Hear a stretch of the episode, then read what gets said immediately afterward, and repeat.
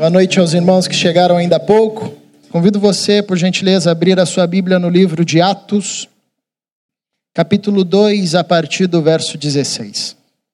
Atos, capítulo 2, a partir do verso 16 até o versículo 21. Peço que você acompanhe a leitura desse texto assentado como está.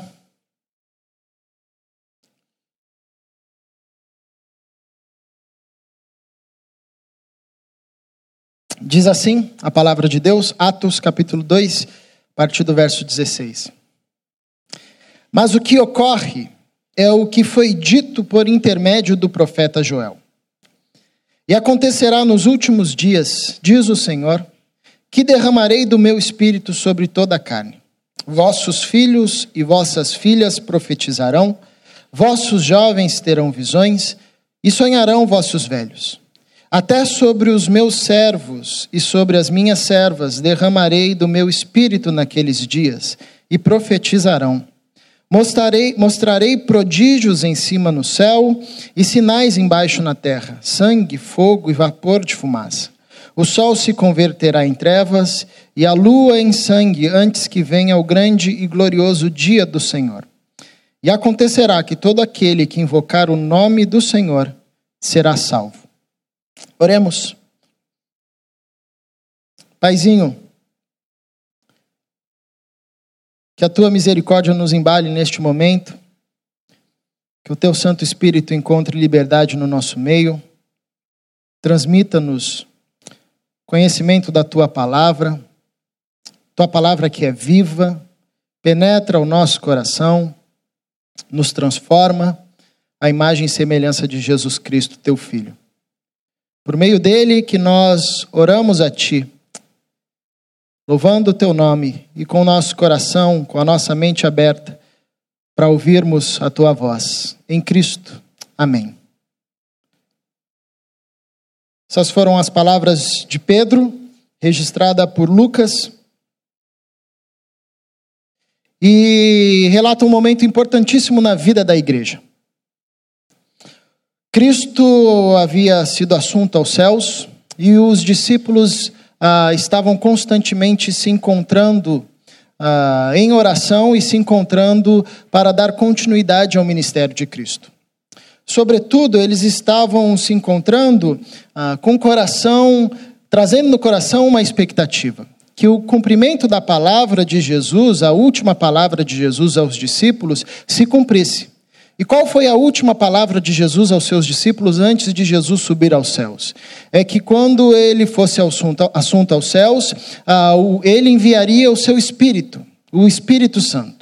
E a partir do poder do Espírito Santo, com o qual os discípulos seriam revestidos e com a presença do Espírito Santo, eles poderiam então ah, e estariam aptos para iniciar toda a obra para o qual foram preparados ao longo do, do tempo que andaram com Jesus. Então eles tinham que aguardar a promessa dada por Cristo, a promessa do Espírito Santo, e foi isso que eles fizeram com grande expectativa. Porque esses homens eram judeus. Eles conheciam a palavra de Deus, o Antigo Testamento, e eles conheciam o Espírito Santo. Eles sabiam muito bem do que, que o Espírito Santo era capaz e o que, que o Espírito Santo fazia na vida daqueles a, a qual ele tomava, a qual ele conduzia. Ah, eles sabiam porque eles conheciam a história de Noé, a história de Moisés, a história de Davi, a história de Abraão, a história de Débora, a história dos juízes, a história dos reis que foram levantados e tomados pelo Espírito Santo. A história dos sacerdotes, eles sabiam o que o Espírito Santo era capaz de fazer na vida de uma pessoa e através da vida de uma pessoa. Então eles receberam essa promessa de Jesus que eles seriam visitados pelo Espírito Santo de Deus e receberiam o poder do Espírito Santo de Deus. E a partir disso eles começariam a desenvolver o ministério para o qual tinham sido chamados. Eles esperavam essa promessa com uma expectativa gigantesca, enorme. Então eles começaram a se reunir, se reunir, orando, buscando a Deus, aguardando que a promessa se cumprisse e a promessa se cumpriu. Eles se reuniram um dia para orar, começaram uma reunião de oração e o Espírito Santo decidiu visitar esses irmãos. O que acontece ficou registrado como o dia do Pentecostes. E esses irmãos foram visitados pelo Espírito Santo e tomados pelo Espírito Santo. E visitados com o poder do Espírito Santo. E aquela reunião de oração, ela começou a, a borbulhar. A tal ponto que as pessoas que estavam do lado de fora, estavam passando e vendo aqueles irmãos reunidos, ah, começaram a se perguntar o que estava acontecendo, porque a presença do Espírito Santo foi tão forte naqueles irmãos, ah, o texto não relata, mas eu imagino ah, que os irmãos começaram a ficar alvoroçados com a presença do Espírito Santo, felizes, contentes, alegres e tomados pelo Espírito Santo. O texto diz que eles começaram a falar da, da glória de Deus e anunciar a grandeza de Deus ah, em línguas diferentes que não eram as suas línguas. De tal forma que os judeus dispersos, por todo mundo que estavam passando ah, por Jerusalém naquele momento, por causa das festividades, conseguiram ouvir, cada um no seu idioma, o que aqueles homens anunciavam a respeito de Deus. Só que aqueles homens eram galileus. Mas eles estavam falando em persa, em árabe, eles estavam falando em latim, eles estavam falando ah, em grego, cada um estava falando uma língua diferente. E o mais milagroso não era que eles estavam falando em línguas diferentes à grandeza de Deus, mas é que cada um estava ouvindo na sua própria língua o que Deus estava falando através desses homens. Então eles ficaram admirados. Começou a acontecer algo ali que eles não, não, não tinham visto na história e não sabiam como explicar. Ah, alguns zombadores acharam e disseram que esses irmãos estavam bêbados. Então Pedro se levanta com os outros discípulos e diz: Não, meus irmãos, nós não estamos bêbados ainda, são nove horas da manhã, não daria nem tempo para alguém se, embebedar nesse momento, nós não estamos bêbados. E aí Pedro, conduzido pelo Espírito Santo, recebe um discernimento do que, que estava acontecendo naquele momento. E o que estava acontecendo naquele momento ah, era muito mais, o que já é muito, né, do que a visitação do Espírito Santo. Era sim o cumprimento de uma promessa e a inauguração de um novo período na história. Por isso, o texto que nós lemos ah, é Pedro dando um retweet em Joel. Joel já tinha dito isso, profeta Joel. Uh, Joel capítulo 2, ele traz essa profecia. Nos últimos dias, e acontecerá que naqueles dias derramarei do meu espírito sobre toda a carne. E diz exatamente isso que Pedro falou. Então, Pedro, naquele momento, tomado pelo Espírito Santo, como aqueles outros irmãos que estavam naquela reunião de oração. E essa reunião de oração foi uma reunião de oração interessante, porque eles começaram a orar com uma dúzia de irmãos, ah, foram visitados pelo Espírito Santo, e a reunião de oração terminou com mais de 3 mil pessoas convertidas naquele dia. Olha que coisa fantástica. Imagina se toda reunião de oração nossa fosse assim. Olha que, que maravilha que seria, né? A gente começa com 10, com 20, com 100, de repente termina com mais de 3 mil pessoas entregando a vida para Cristo. Então eles foram tomados pelo Espírito Santo de Deus e Pedro, discernindo o que havia acontecido, discernindo os tempos e o seu tempo, ah, relembra que o que estava acontecendo, além de ser algo extraordinário na história, o cumprimento da promessa de Jesus, era o cumprimento da promessa de Joel que disse que antes de Deus efetuar o juízo, seu juízo às nações e à terra, antes que viesse os, os últimos dias, ou o dia do juízo de Deus, Deus derramaria sobre toda a carne o seu espírito. Então Pedro, conduzido pelo Espírito Santo, tem esse discernimento, que eles estão vivendo uh, um novo período na história. E qual que é esse período da história? É o período dos últimos dias.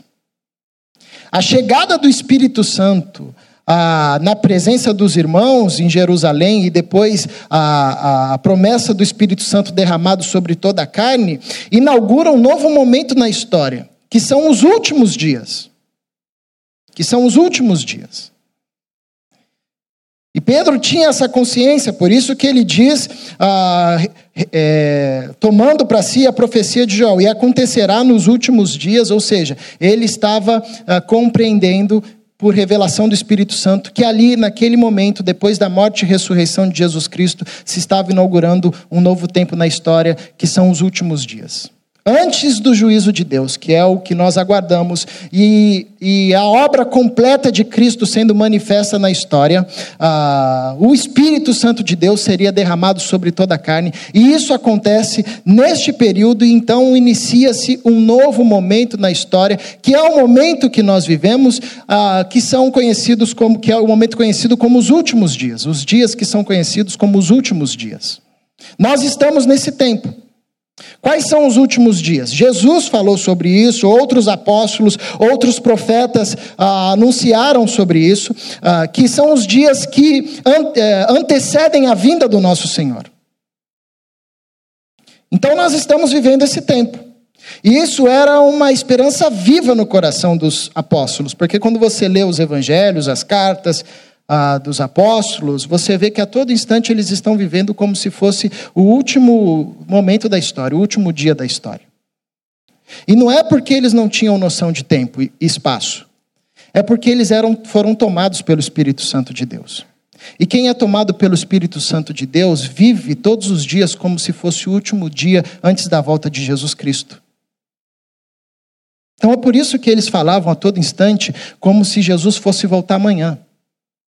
Porque eles tinham essa ardente expectativa, obviamente, e porque eles eram homens tomados pelo Santo Espírito de Deus. E quem é cheio do Espírito Santo de Deus não anela, não deseja outra coisa a não ser a volta de Cristo. Então vive todo dia como se Cristo estivesse voltando amanhã. Então esses caras viviam a vida assim conduziam a vida desse jeito porque eles tinham plena consciência que com a chegada do Espírito Santo e o presente dado por Deus, é, derramando o Espírito Santo sobre toda a carne, sobre todos aqueles que creem, ah, isso iniciaria, inauguraria um novo momento na história que eram os últimos dias, até a chegada do nosso Senhor.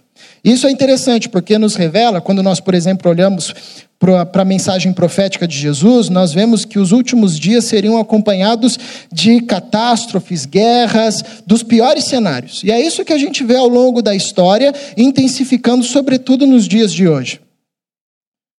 E quando a gente olha, num primeiro momento, a gente pode ficar com medo. Mas a boa notícia que esse texto nos traz é que esse período nós não passaríamos sozinhos, mas nós seríamos acompanhados e conduzidos pelo Espírito Santo de Deus. Nos últimos dias nós seríamos acompanhados e conduzidos pelo Espírito Santo de Deus. E é isso é algo interessante, uma grande dádiva que Jesus nos entrega. Porque você sabe que a Bíblia toda e tudo o que aconteceu na história só aconteceu por direção do Espírito Santo. Você pode ler a Bíblia de Gênesis Apocalipse e você vai encontrar o Espírito Santo a todo instante. Gênesis capítulo 1 diz que a terra era sem forma e vazia e o Espírito de Deus pairava sobre a, sobre a face das águas. Ele estava lá no começo da criação. Durante a história do povo de Deus, o Espírito Santo está levantando homens, municiando homens, capacitando homens e mulheres.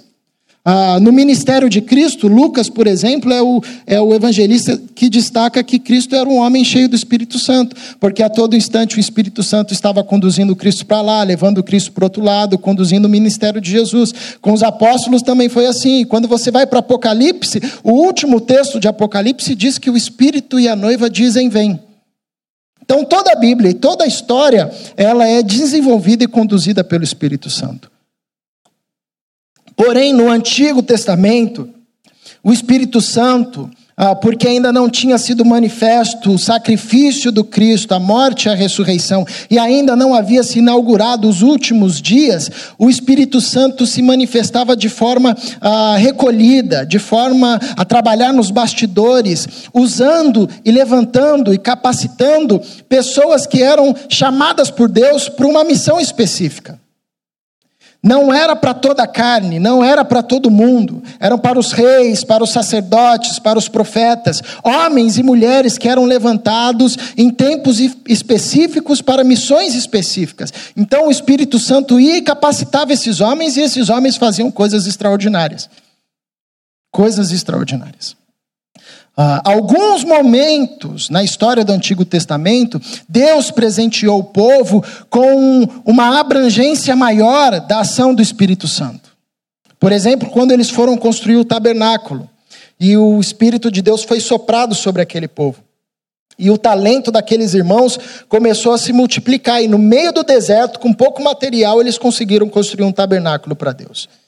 Em outros momentos também a manifestação do, do, Espírito Santo ela acontece de forma mais abrangente. Mas via de regra, no Antigo Testamento, ah, era um privilégio concedido a poucos homens e mulheres que eram chamados para missões específicas. Por isso que quando os apóstolos ouviram essa palavra de Jesus, de que eles seriam visitados pelo Espírito Santo ah, e receberiam o poder do Espírito Santo, eles aguardaram com uma emoção gigantesca, porque eles sabiam do privilégio que era ter o Espírito Santo sobre si. Agora, o que eles não tinham dimensão é que a partir do sacrifício, morte e ressurreição de Jesus e a inauguração desse novo período dos últimos dias na história, o Espírito Santo seria dado para toda a carne. Não mais para os sacerdotes, não mais apenas para os reis, não mais apenas para os profetas, não mais apenas para os apóstolos, mas toda a carne, todo aquele que crê e confessa que Jesus Cristo é o Senhor, para a glória de Deus Pai, que é o único suficiente Salvador, e se torna assim um discípulo de Cristo, ele recebe o Espírito Santo habitando dentro dele. É o que o apóstolo Paulo vai dizer em Romanos capítulo 8. É o selo de Deus, é a confirmação de que nós fomos alcançados por Cristo Jesus, é o Espírito Santo habitando em nós. Então você imagina que o mesmo Espírito que atuou em Davi, que atuou em Moisés, que atuou em Abraão, que atuou em Jesus Cristo, que atuou nos apóstolos, atua em nós. Atua em nós. Então é um presente de Deus dado aos homens, aqueles que iriam crer a, a partir do sacrifício e da, e da ressurreição de Jesus, que possibilita essa abrangência do Espírito Santo, e sobretudo porque seria inaugurada um novo período na história, que é o período dos últimos dias, que só é possível passar pela força do Espírito Santo. Que a igreja só consegue resistir pela força do Espírito Santo. Por isso que o Espírito Santo é derramado sobre toda a carne, sobre toda a igreja. Por isso que a igreja é conduzida pelo Espírito Santo. E sem o Espírito Santo a gente não consegue fazer nada no reino de Deus. Sem a visitação do Espírito Santo, nós não conseguimos nos movimentar no reino de Deus. Sem a presença do Espírito Santo, uma igreja não consegue ser frutífera. Um cristão não consegue ser frutífero. A boa notícia é que Deus, em Cristo Jesus, inaugurando um novo período na história, ah, derrama do seu espírito sobre toda a carne, porque é a única, única forma que nós conseguiríamos passar por esse ambiente chamado últimos dias. Porque Ele é o nosso consolador, como diz João, porque é Ele quem nos amplia a mente Espírito Santo amplia a nossa capacidade mental. Jesus diz isso para os discípulos João, capítulo 16. Ele vai dizer: Olha, eu tinha muita coisa para dizer para vocês, mas vocês não suportam. Se eu continuasse falando aqui, vocês não iam suportar, porque a mente de vocês ainda está limitada. Mas quando o Espírito vier, ele irá expandir a mente de vocês, ele, ele conduzirá vocês a toda a verdade. Então o Espírito Santo conduz, amplia a nossa mente, nos dá a capacidade de compreender a realidade material, a realidade sobrenatural, as, as realidades objetivas, subjetivas. Nos dá capacidade de discernir os tempos, assim como Pedro conseguiu discernir que o que estava acontecendo ali com ele era uma profecia de Joel. E foi de bate-pronto, ele não teve tempo para ir lá, recorrer no livro, consultar. Sim, os caras começaram a falar e falou: não, que está acontecendo aqui já tinha sido dito sobre Joel. Então é a capacidade que o Espírito Santo concede à igreja. A boa notícia é que nós não passaremos, não passaríamos e não passaremos sobre os últimos dias ah, sozinhos, mas o Espírito Santo nos conduzirá. E como ele nos conduzirá? Pessoalmente e coletivamente como igreja. Esse texto nos dá algumas respostas interessantes. A primeira é que ele geraria em nós um senso de unidade. O texto diz: derramarei do meu espírito sobre toda a carne. Filhos e filhas, jovens, velhos, servos e servas. Ou seja, não há hierarquia de idade, não há hierarquia de gênero, não há hierarquia ah, de serventia. O Espírito será, foi e é derramado a toda a carne, a todo aquele que crê e que confessa Jesus Cristo como seu Senhor. Não importa se é homem ou mulher, se é criança, adolescente, jovem, adulto, idoso, se é patrão ou se é servo, se é grego ou se é gentil. O Espírito é dado para toda a igreja. Isso revela um conceito de unidade, que entre nós não há diferença do ponto de vista existencial, não há diferença hierárquica. O mesmo Espírito que atua em mim atua em você. O mesmo Espírito que atua na mulher atua no homem. O mesmo Espírito que atua na criança atua no idoso. Entre nós não há diferença de hierarquia, de posição. Não há o mais ungidão, o menos ungidão. O mais abençoado, o menos abençoado. Há quem, é cheio, é, há quem recebeu a presença do Espírito Santo. Ponto. A única diferença que há entre nós, como igreja de Cristo Jesus, é de função, por uma questão de praticidade. Porque o Espírito Santo começa a nos encher e a nos municiar com dons e talentos e vai nos separando para obras diferentes, para ministérios diferentes, por uma questão de praticidade. Então a única diferença que há entre nós é uma diferença de função. Ele me chamou para ser pastor, o outro chamou para ser presbítero, a outra chamou para servir, a outra chamou para dar palavra de sabedoria, a outra chamou para ser diácono, é uma diferença de função. Porque também, se todo mundo fosse pastor, nossa, a igreja não ia para frente, né? Se todo mundo fosse missionário, a igreja não ia para frente. Se todo mundo fosse diácono, a igreja não ia para frente. Então é uma diferença de função. Mas porque somos um, não há diferenças de posição entre nós. Não há maior e nem menor.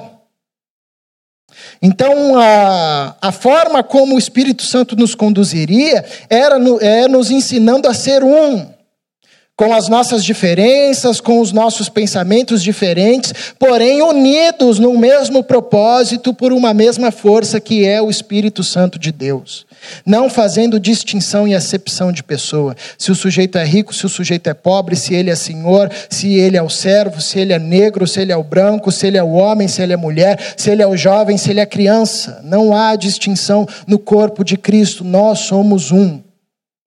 Nós somos um, porque fomos batizados pelo Espírito Santo. É isso que Paulo vai dizer em Efésios capítulo 4. Somos um só corpo, temos um só batismo, um só Senhor, somos um só rebanho, temos uma só salvação e uma só esperança, um só Pai que é Deus sobre todos. Pronto. O Espírito nos conduzirá em unidade. Como é que a gente sabe e consegue discernir se uma igreja é cheia do Espírito Santo? É por essa capacidade basilar. Se eles são um, se entre eles não há distinção de posto, apenas distinção de função. Se eles se tratam como iguais, se eles se olham como iguais, como alcançados pela mesma graça, pelo mesmo sacrifício. Se eles se olham a partir do sacrifício de Cristo e não pela cor e não pela, pelo montante monetário que possuem. Eles se enxergam a partir do sacrifício do Cristo? Se enxergam como iguais, dependentes de uma mesma graça, conduzidos pelo mesmo Senhor? Sim, aquela comunidade se enxerga assim, ó, oh, que bom, então esses caras são cheios do Espírito Santo de Deus. Durante um tempo, teve uma polêmica no meio evangélico, que eram os títulos, né? Tinha gente que fazia questão que se chamasse de título, de pastor, de reverendo, aí foi subindo, bispo, aí foi para apóstolo, aí foi para patriarca. E aí ficava uma briga. Se você não chamasse o irmão do título tal, ah, você poderia ser expulso. E aí eu lembro de um professor que falou: Isso é a maior bobagem, porque o maior título que a gente pode ter ah, no reino de Deus é ser chamado de irmão. É o maior título que a gente pode ter. O resto é tudo bobagem dos homens. O maior título que pode haver e existir numa comunidade é sermos chamados de irmãos. O maior título que você pode me chamar é de irmão. O maior título que eu posso chamar você é de irmã, irmão. Então o Espírito Santo nos conduziria em unidade. Jesus diz aos seus discípulos: vocês precisam ser um para que o mundo creia que o Pai me enviou. O apóstolo Paulo vai dizer: preservem, lutem pela unidade formada pelo Espírito Santo de Deus no livro de Efésios. E a todo instante nós somos chamados para preservarmos e para vivermos em unidade. Porque é a forma pela qual o Espírito Santo nos conduziria nesse tempo, na história chamado últimos dias. Uma outra forma ah, que nós seríamos conduzidos e que somos conduzidos pelo Espírito Santo é sendo visitados por Ele. Sendo conduzido pelo, pelo, conduzidos pelo Espírito Santo de Deus.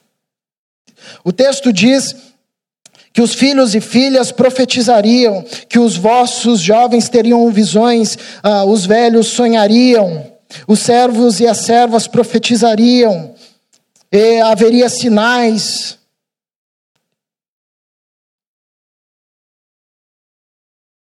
Isso revela a visitação do Espírito Santo de Deus conduzindo as pessoas, conduzindo o seu povo, dando-lhes dons, aprimorando os talentos, concedendo a capacidade de serem embaixadores do reino de Deus. Profetizar é falar em nome de Deus, é ser porta-voz de Deus na história.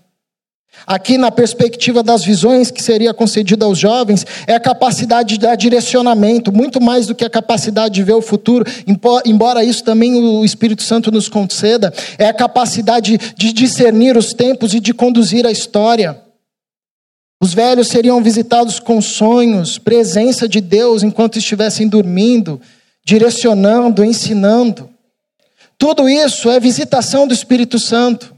Então, como o Espírito Santo nos conduzirá nesse tempo? Nos visitando,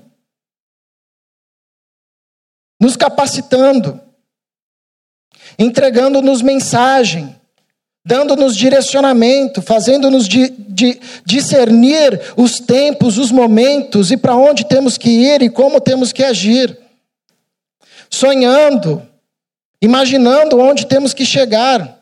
E é interessante nesse texto ah, porque é algo que eu nunca tinha percebido, que quando o Espírito Santo se manifesta ah, e Pedro realiza esse discurso, essa fala, há um protagonismo da juventude, há um protagonismo do jovem.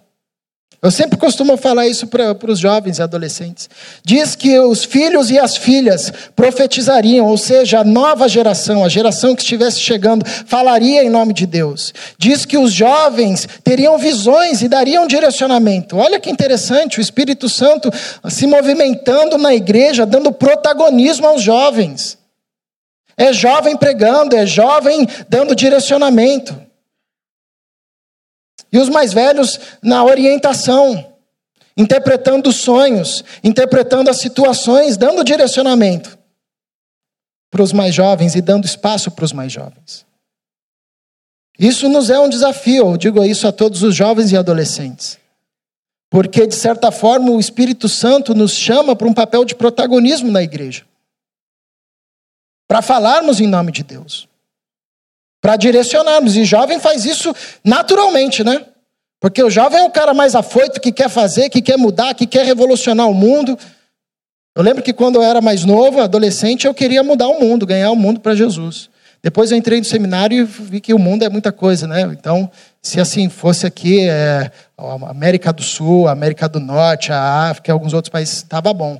E aí, depois de terminar o seminário, eu percebi que também é um desafio. Se fosse assim, América do Sul já seria legal. Depois você casa, aí vem um filho, eu começo a imaginar que também é difícil. Eu sei que quando eu tiver 60 anos, se eu conseguir me salvar, tá bom. Estou né? feliz. Tá ótimo, né? O jovem tem esse negócio no coração. Imagine um, um jovem tomado pelo Espírito Santo de Deus.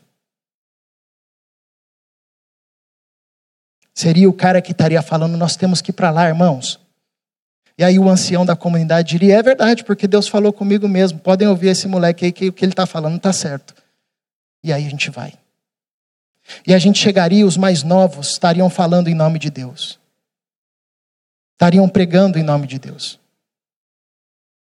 E isso é interessante, porque nessa cultura o jovem não tinha espaço nenhum. Mas a Bíblia compreendeu. A Bíblia nos ensina, Pedro compreendeu, que quando nós somos tomados pelo Espírito Santo, ah, meu amigo, pode ser o sujeito mais letrado do mundo, não há sábio que lhe resista. Não há sábio que lhe resista. Foi o que aconteceu com Estevão. Estevão, no seu discurso antes de morrer, estava tomado de uma forma tão profunda do Espírito Santo que nenhum sábio daquela mesa conseguiu lhe resistir à fala.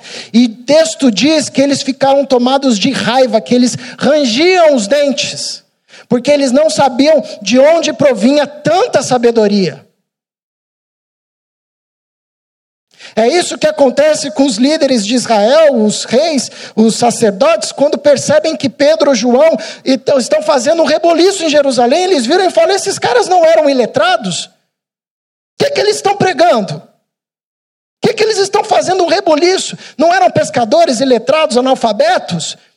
Como que esses caras podem estar gerando um transtorno, virando Jerusalém literalmente de cabeça para baixo? Esses caras estavam tomados pelo Espírito Santo de Deus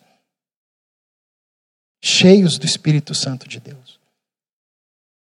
O Espírito Santo nos conduz pela história, nos visitando, nos enchendo de dons, ampliando os nossos talentos. Nós somos presterianos, mas nós acreditamos nos dons ainda, irmãos. Tem uns irmãos nossos que falam que não, mas nós acreditamos, a Bíblia diz que o Espírito Santo nos concede dons. E o dom serve para que a gente continue a fazer aquilo que Jesus Cristo fez. Porque quando Jesus estava desenvolvendo o seu ministério, ele disse antes de partir para os seus discípulos: Vocês farão coisas maiores em meu nome. Alguém poderia falar: Impossível. A gente não consegue nem andar direito, dar três passos sem pecar. Como é que a gente vai fazer coisa maior no seu nome? O Senhor curou, o Senhor ressuscitou morto, o Senhor deu palavra de sabedoria, o Senhor nos revelou quem Deus é, o Senhor nos fez entender a palavra de Deus, o Senhor exerceu misericórdia, o Senhor conseguiu amar o próximo. Oh, a gente não consegue fazer nada disso. Como que nós faremos coisas maiores? E a resposta do Senhor vem em João: Eu deixarei vocês, não deixarei vocês órfãos, mas darei a vocês o meu espírito, e o meu espírito concederá a vocês dons e através da realidade do dom, que é um presente, literalmente, um presente de Deus para nós, nós adquirimos uma capacidade para sinalizarmos o reino de Deus, para continuarmos a manifestar na história aquilo que Cristo fez e obras ainda maiores. É a presença do Espírito Santo no nosso meio, é como o Espírito Santo iria nos conduzir por esse tempo e nos conduz por esse tempo. Uma igreja, um cristão que é conduzido pelo Espírito Santo ah, nos últimos dias, além de ter a concepção de unidade, ah, é um cristão efervescente, cheio de dom, que era o problema que Paulo tinha na igreja de Coríntios. De Corinto, porque era uma igreja tão efervescente, tão efervescente, tão cheia de dom, que ele tinha que chegar e falar: calma, irmão, isso é muito legal, mas o culto não pode ser uma bagunça, não, espera. Quem tem palavra de sabedoria vai dar palavra de sabedoria na hora certa. Quem vai falar em línguas, procura um cara para interpretar, para que todo mundo entenda. Quem tem o dom da palavra vai pregar. Quem tem o dom da misericórdia vai exercer. Calma aí, cada coisa no seu lugar. Porque era uma igreja efervescente. Então tem igreja que é efervescente. Tem igreja que tem que chegar e falar: irmão, vamos, levanta, né? Tem que se puxar para frente. Um dos sinais do Espírito Santo no meio do seu povo é que ele concederia dons. E nós precisamos ter sempre em mente que o sacrifício de Cristo é algo muito profundo. Sei que os irmãos sabem disso. Eu, essa semana eu, eu passei a maior vergonha numa fila de um shopping. Estava na fila de um shopping esperando para ser atendido e comecei a ler Efésios. E eu descobri que eu nunca tinha lido Efésios. Na verdade, eu já li Efésios, né? várias vezes. Mas sabe quando você lê e você nunca entendeu o que o texto estava falando? E eu li, e eu fui tomado por aquela palavra. Que o que Paulo fala, pelo menos nos três primeiros capítulos, é fantástico. É como se ele estivesse dizendo para os irmãos: vocês não sabem o que vocês ganharam no sacrifício de Cristo.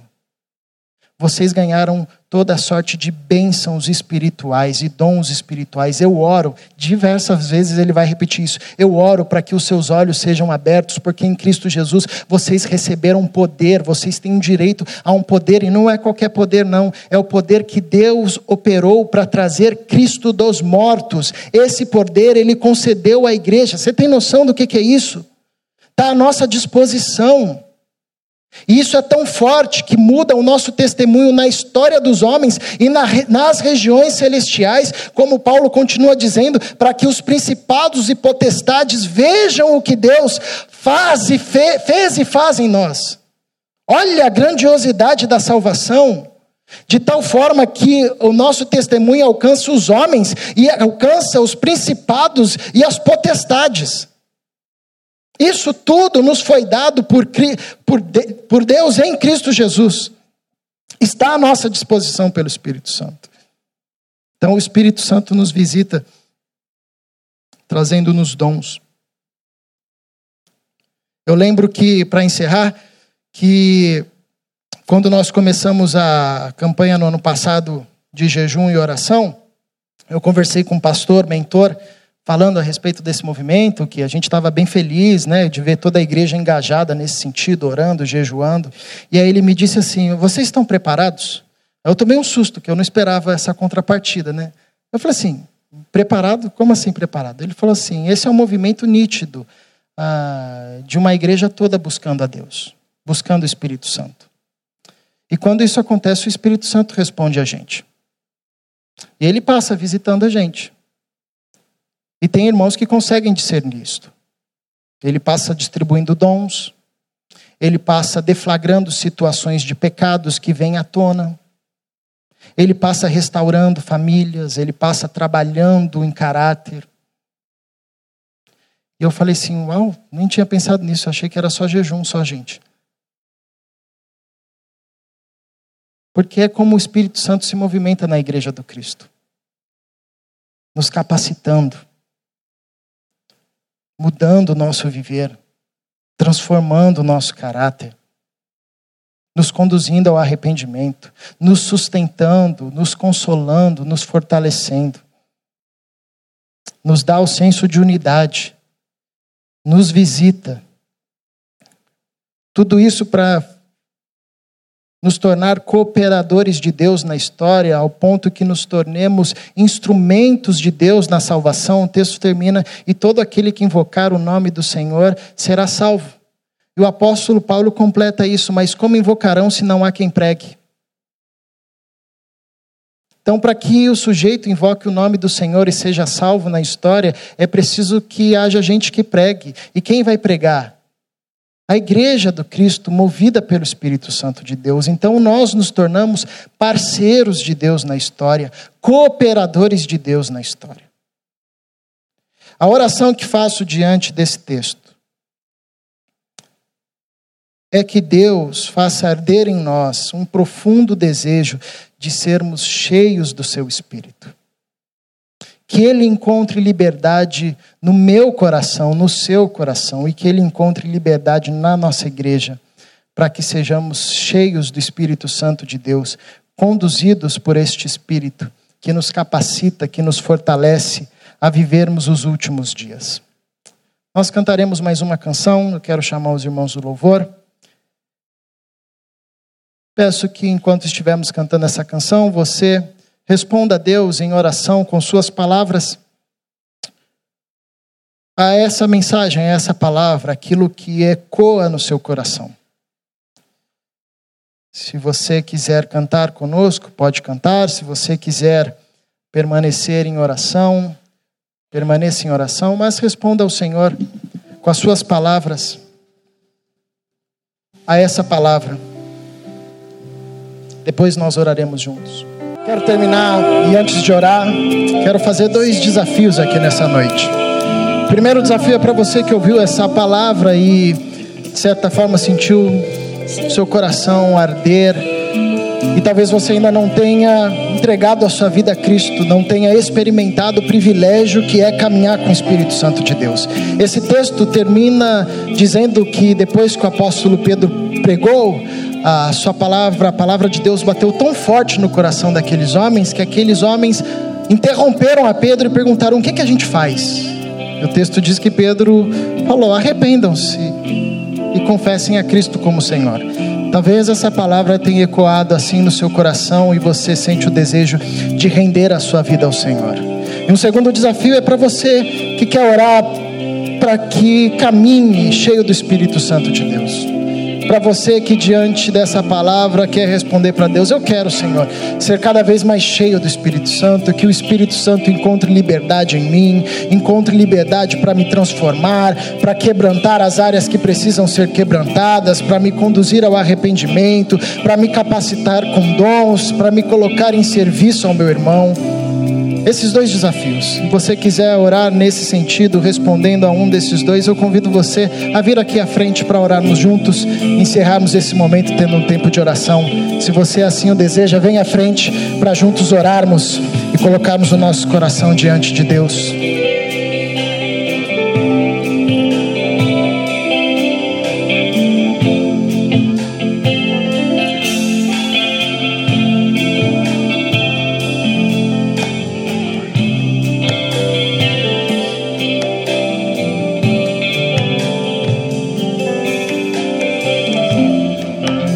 Oremos. Paizinho, nós respondemos sim à tua palavra. Que o teu espírito nos tome por inteiro.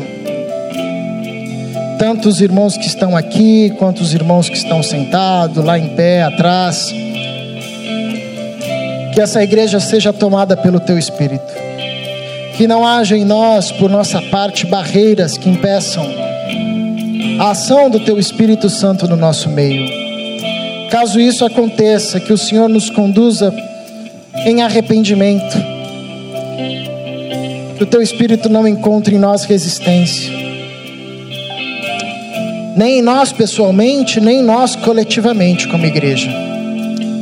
Visita-nos, Senhor, nos concedendo dons, talentos, ampliando nossa mente, as nossas capacidades, tudo isso para continuarmos o ministério de Cristo aqui na terra, sinalizando o reino de Deus. Presenteia-nos, Senhor, com dons, como o Senhor fez aos teus servos e faz ao longo da história. Também, Senhor, que seja uma marca desta comunidade, consequência natural da presença do Teu Santo Espírito no nosso meio a nossa união, a nossa comunhão. Que não haja entre nós posições hierárquicas, mas sim servos uns dos outros. Como Cristo disse, maior é o que serve. E ao exemplo do Cristo, que sejamos assim também uns para, com, para com os outros. Em Cristo Jesus, encha o nosso coração nesse período chamado últimos dias, que o teu Santo Espírito Consolador nos console, nos fortaleça, nos capacite, para que sejamos parceiros e cooperadores do teu reino na história, para a tua glória, Senhor. Em Cristo Jesus oramos. Amém.